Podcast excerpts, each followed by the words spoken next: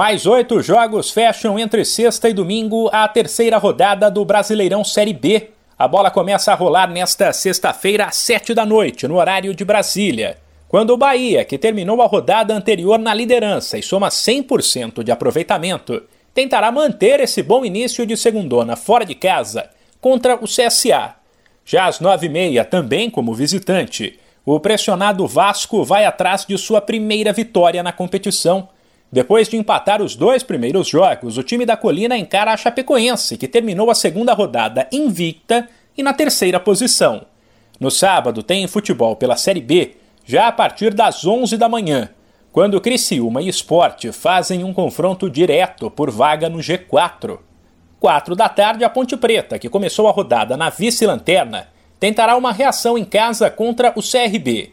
6 e meia se enfrentam Sampaio Correia e Brusque, e às 7 tem Ituano e Vila Nova.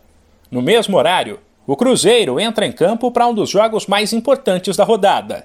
Fora de casa, ele fará um duelo de mineiros contra o Tombense e precisará mostrar que tem cabeça fria e poder de reação, depois de ter perdido para o Remo por 2 a 1 no meio de semana, resultado que pode eliminar a Raposa da Copa do Brasil. Por fim, o duelo que fecha a rodada da Série B será no domingo, às 4 da tarde, entre o Lanterna Náutico e o Operário. De São Paulo, Humberto Ferretti.